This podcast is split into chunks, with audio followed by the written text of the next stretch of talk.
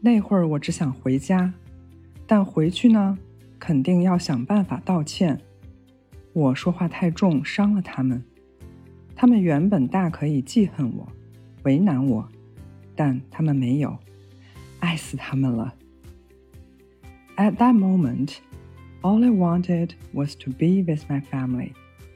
But of course, that meant finding a way to apologize to the people that I have belittled and rejected. They could have been pity, they really could have made me pay, but they didn't. Never loved them more.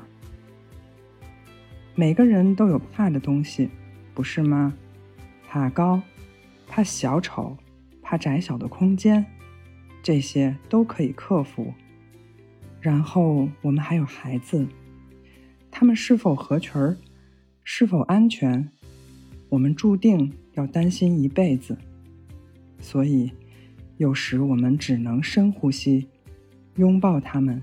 希望一切安好。Everybody is afraid of something, right? Heights, clowns, tight spaces.